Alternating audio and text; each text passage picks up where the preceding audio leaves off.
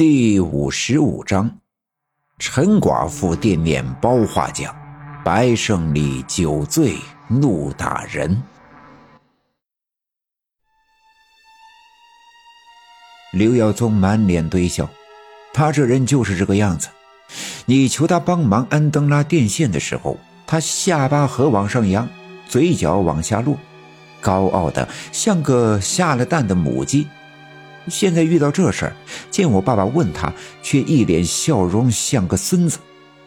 我爸爸看了看他，耀宗，就问问你，咋看你哆了哆嗦的？刘耀宗被我爸问得尴尬，愣了一下，说：“啊，我这我这不是没见过这场面吗？吓的吓的。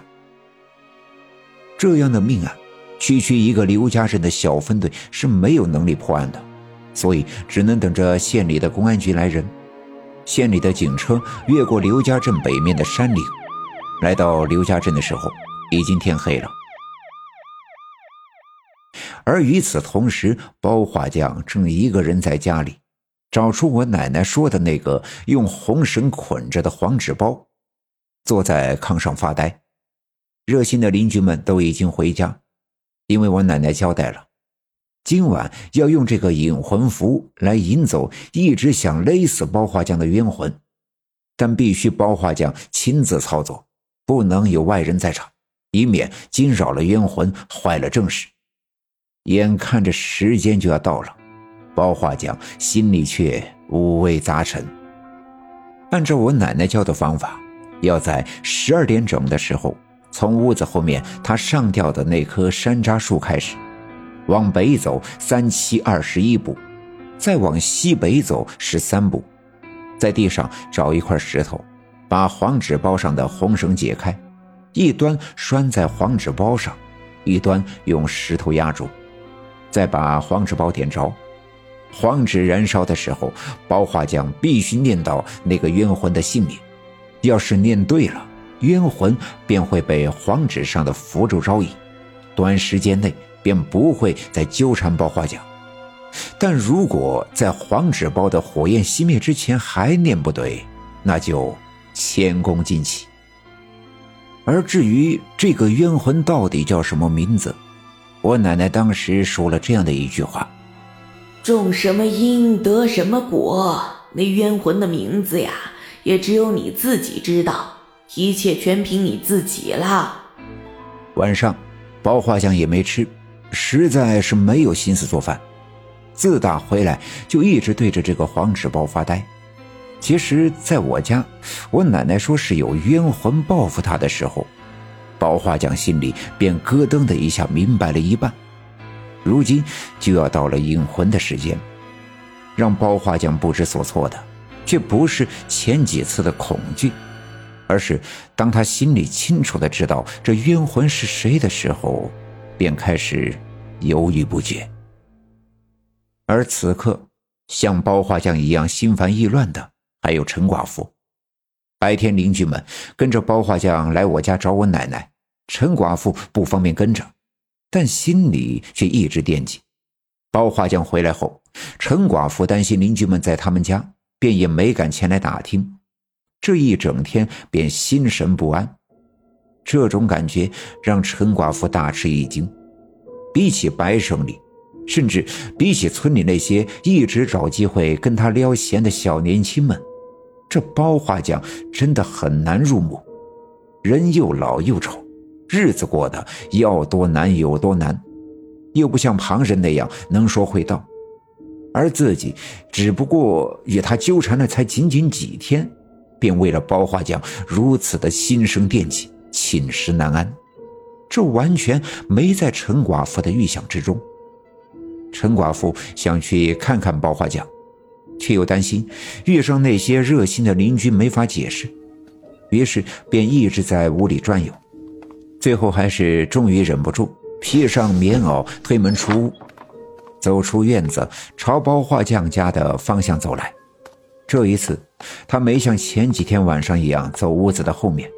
是因为他担心包画匠的家里还会有那些热心的邻居，走前面就可以通过低矮的院墙看到屋子里面有没有光，有没有外人。万一被邻居遇见，也可以扯个谎遮一遮尴尬。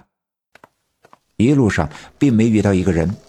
冬天的半夜，村民们大多搂着老婆睡在热炕头上，谁会闲着没事在大街上闲逛？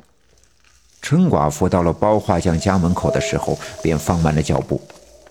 包画匠家院墙低矮，在大门口就可以清楚地看到屋子里的电灯泡亮着，灯影里隐约有个人坐着，一定是包画匠。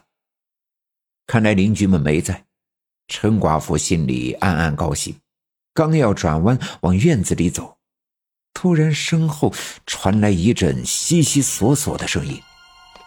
没等陈寡妇回头张望，有个人猛地拦腰抱住了陈寡妇，与此同时，另外一只手捂住了陈寡妇的嘴巴。陈寡妇喘不上气，喊不出声。那人一弯腰，把陈寡妇扛在肩头。陈寡妇只感觉胸口一阵憋闷，大脑眩晕，天旋地转。那人扛着陈寡妇一路东倒西歪的小跑，很快便来到了陈寡妇家，推开院门进院，打开屋门进了屋子，一下子把陈寡妇扔到了炕上。陈寡妇出门的时候关了电灯，屋子里漆黑一片。没等陈寡妇反应过来。那人一下扑到陈寡妇的身上，伸手撕扯陈寡妇的衣服。他急促的呼吸，嘴里弥漫着一股浓重的酒气，动作蛮横粗鲁。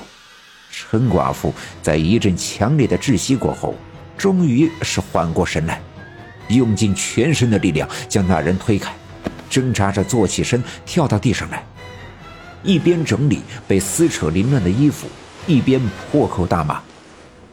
白胜利，你个天杀的流氓啊！黑灯半夜的，不去找你的骚狐狸刘玉梅，跑来折腾我啊！嗨，你当老娘是你随便呼来喝去的奴才？尽管屋子里光线微弱，完全看不清来人的脸，但陈寡妇还是清楚的分辨出，这就是白胜利。陈寡妇一边骂，一边摸索着点亮了电灯。没错，果然是白胜利。他目光迷离，满脸淫笑，身上衣衫不整，浑身弥漫着浓郁的酒气，看来没少喝酒。还真是你这个色鬼！你赶紧滚出去！还想占老娘便宜？不去找刘玉梅那只野狐狸啊！陈寡妇继续骂道，伸手去拉扯白胜利，试图将他赶出自己的家门。原本在我家与白胜利大吵了一架后。还多少对他有一丁点留恋，但这几天却满心满脑都是那包画匠。虽然陈寡妇自己也说不清原因，但当再次看到白胜利，却感觉到一阵阵恶心。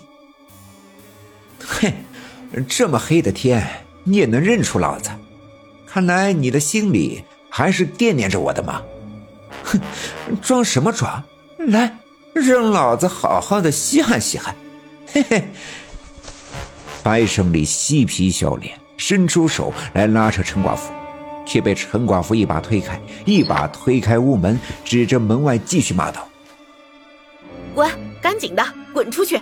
老娘看见你就恶心，滚，滚到你刘玉梅的被窝去，滚！”哎呀，你看你，说你装啊，你还就蹬鼻子上脸了不是？老子今儿个心情好。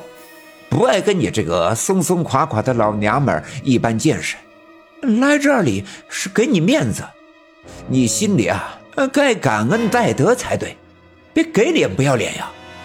白胜利被陈寡妇激怒，心里十分的不悦，不禁沉下脸来。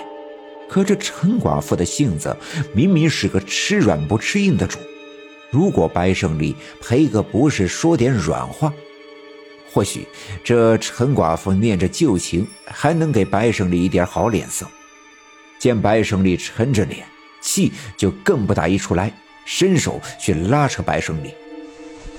脸？嗨，老娘跟了你这么久，你什么时候顾及过我的脸啊？你跟刘玉梅在炕上光着腚滚到一块儿去的时候，你想过我的脸吗？哎，你在赵六姑家拿饭碗打老娘的时候，顾及过我的脸吗？老娘不用你给脸，你都留着呀，去给刘玉梅，谁要你给谁去，滚！陈寡妇嘴里骂着，手里仍旧不停，拉出白胜利的胳膊，用力的往门外拽。白胜利酒精上头，脚下根基不稳，就算不拽他，他自己都站不稳。更何况这陈寡妇是大屁股粗腰，膘肥体壮的，这用力一拉，白胜利一个没站稳，咕咚一声摔倒在地，摔得他半个身子麻木，胳膊肘生疼，眼前金星乱冒。可陈寡妇却不管不顾，依旧不依不饶的骂：“滚去你那骚狐狸刘玉梅家！嘿，他稀罕你，他要你的脸。”你给他脸去啊！别在我这装死，赶紧去！哎呦，我倒是听说刘玉梅那当兵的爷们儿回来了，难不成你白胜利怂了，不敢去了？原来你也是个怂蛋包的种啊！陈寡妇向来嘴上带刀，吵架骂人是她的拿手好戏，嘴巴里从来不服人。一听到这陈寡妇说到刘玉梅和她的当兵的爷们儿，白胜利便恼羞成怒，一咕噜声站了起来，一手拉住了陈寡妇的衣领，抡起另一只手，啪的打了陈寡妇一个响亮的耳光。陈寡妇不管如何的膘肥体壮，毕竟是个女人家，白胜利这一巴掌也没留情面，结结实实的打中了陈寡妇的半张脸，声音清脆。陈寡妇只觉得天旋地转，乱冒金星，一个没站稳，扑通一声倒在了地上。胜利，你个天杀的，敢打老娘！没等他的话说完，白胜利冲上来，抬起腿来向陈寡妇那肥硕屁股踢去。整个刘家镇只有两个人有皮鞋，一个是老赵村长。那双皮鞋是去城里开会才穿的，而另一个就是这白胜利，这些年开设诊所没少赚，脚上穿着的是那双在城里买的三节头的牛皮皮鞋，这一脚结结实实踢中陈寡妇，差点踢掉了陈寡妇的大胯，陈寡妇杀猪一般的尖叫，嘿。哎呦喂，白胜利，你敢打老娘？你，老娘跟你拼了！说是拼了，可没等陈寡妇站起身，白胜利拎起陈寡妇的衣领，再次抡起巴掌，噼里啪啦的对着陈寡妇暴打了起来。没几下，陈寡妇的脸也肿了，眼睛也青了，头发凌乱，嘴角也流出了血来，嘴唇肿得老高。再想骂白胜利，不但没了力气，更张不开嘴巴，躺在地上，连哭的力气都没了。本集已经播讲完毕，感谢您的收听。欲知后事如何，且听下回分解。